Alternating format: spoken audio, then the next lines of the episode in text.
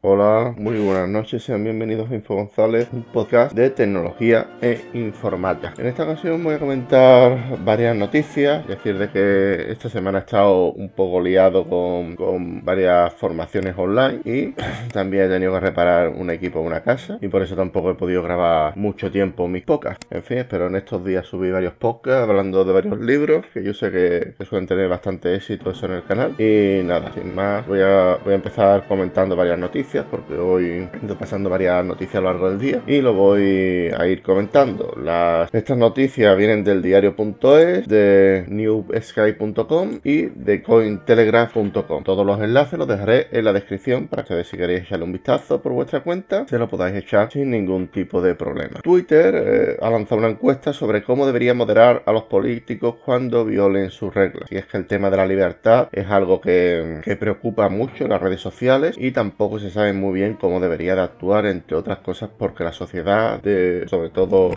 últimamente, ¿no? la mayoría de la gente no es precisamente tolerante, sino más bien lo contrario.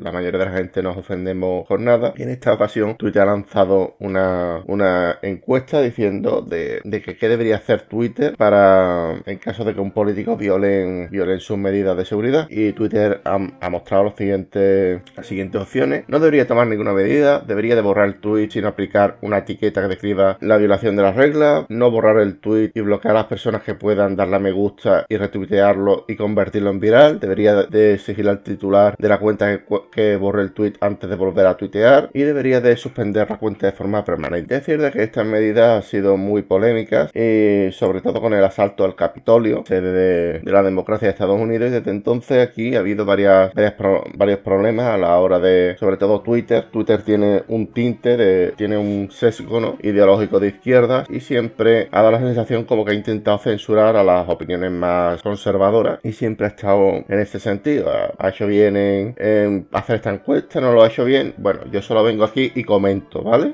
Otro de, de la noticia que no, que no hemos encontrado también del diario.es es que el Congreso de Estados Unidos recrimina a Facebook, Twitter y YouTube su papel en el asalto al Capitolio. Y es que el problema es que estas empresas se basan, se basan su modelo en la inteligencia artificial. ¿Qué pasa? De que la inteligencia artificial empieza a recomendar vídeos y empieza a recomendar contenido acorde que le gusta a esa persona. Y si hay algo que, que, que por las cuales se ha caracterizado todas las inteligencias artificiales, ya sea de Facebook, Twitter o YouTube, es que si tú, si tú te, te abres una ventana en privado en Firefox y buscas en YouTube cualquier vídeo de, de extrema izquierda o de extrema derecha, te empezarán a aparecer un montón de recomendaciones de vídeos muy parecidos a ellos. Y claro, esto polariza la sociedad y en parte estas redes sociales fueron las responsables en menor medida del asalto al Capitolio. Es algo que, aquí en la prensa, en la prensa de España no se suele hablar de ello, pero es cierto de que, de que eh, claro, ¿qué hacemos? Eh, ¿Filtramos y censuramos este tipo de opiniones? ¿Seguimos, la, la seguimos propagando? ¿Hacemos que la gente no sea manipulable? ¿Esto cómo se controla? Entonces, eh, digamos de que hoy ha ido a,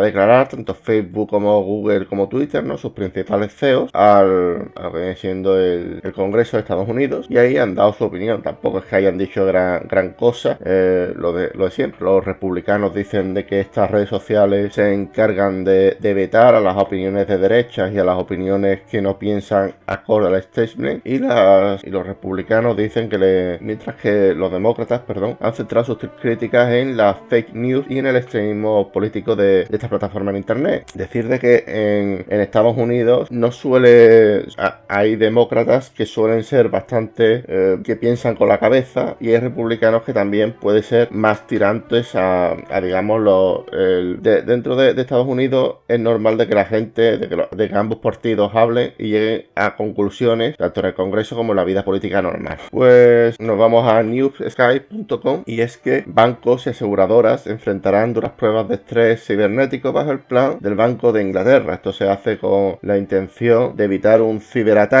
tanto a compañías de seguros como a los bancos. Estas son, son digamos, unas pruebas que va a llevar a cabo el, el Banco de Inglaterra para evitar ciberataques e injerencias de diferentes países dentro de, dentro de Inglaterra. Y nos vamos a cointelegraph.com y habló sobre que, un fondo de pensiones de Nueva Zelanda asigna un 5% de, de, su fondo a Bitcoin. Sí, este fondo ha decidido dar parte del de, de 5% del monto a activos, activos digitales como Bitcoin. Eh, básicamente, la agencia, el, digamos, staff, el, el CEO de, esta, de este fondo de inversión, habló de que si estás feliz invirtiendo en oro, realmente no puedes descartar Bitcoin. Y decir de que en este caso, dice, dice el fondo de inversión, afirma de que invirtiendo 60 mil dólares a principio de este mes le daría un retorno de, de 6 veces en solo 5 meses. Y es algo que, es a tener en cuenta, ya que también hay, gente muy reacia a este tipo de tecnologías. Y bueno, siempre está muy bien tenerlas en cuenta. Y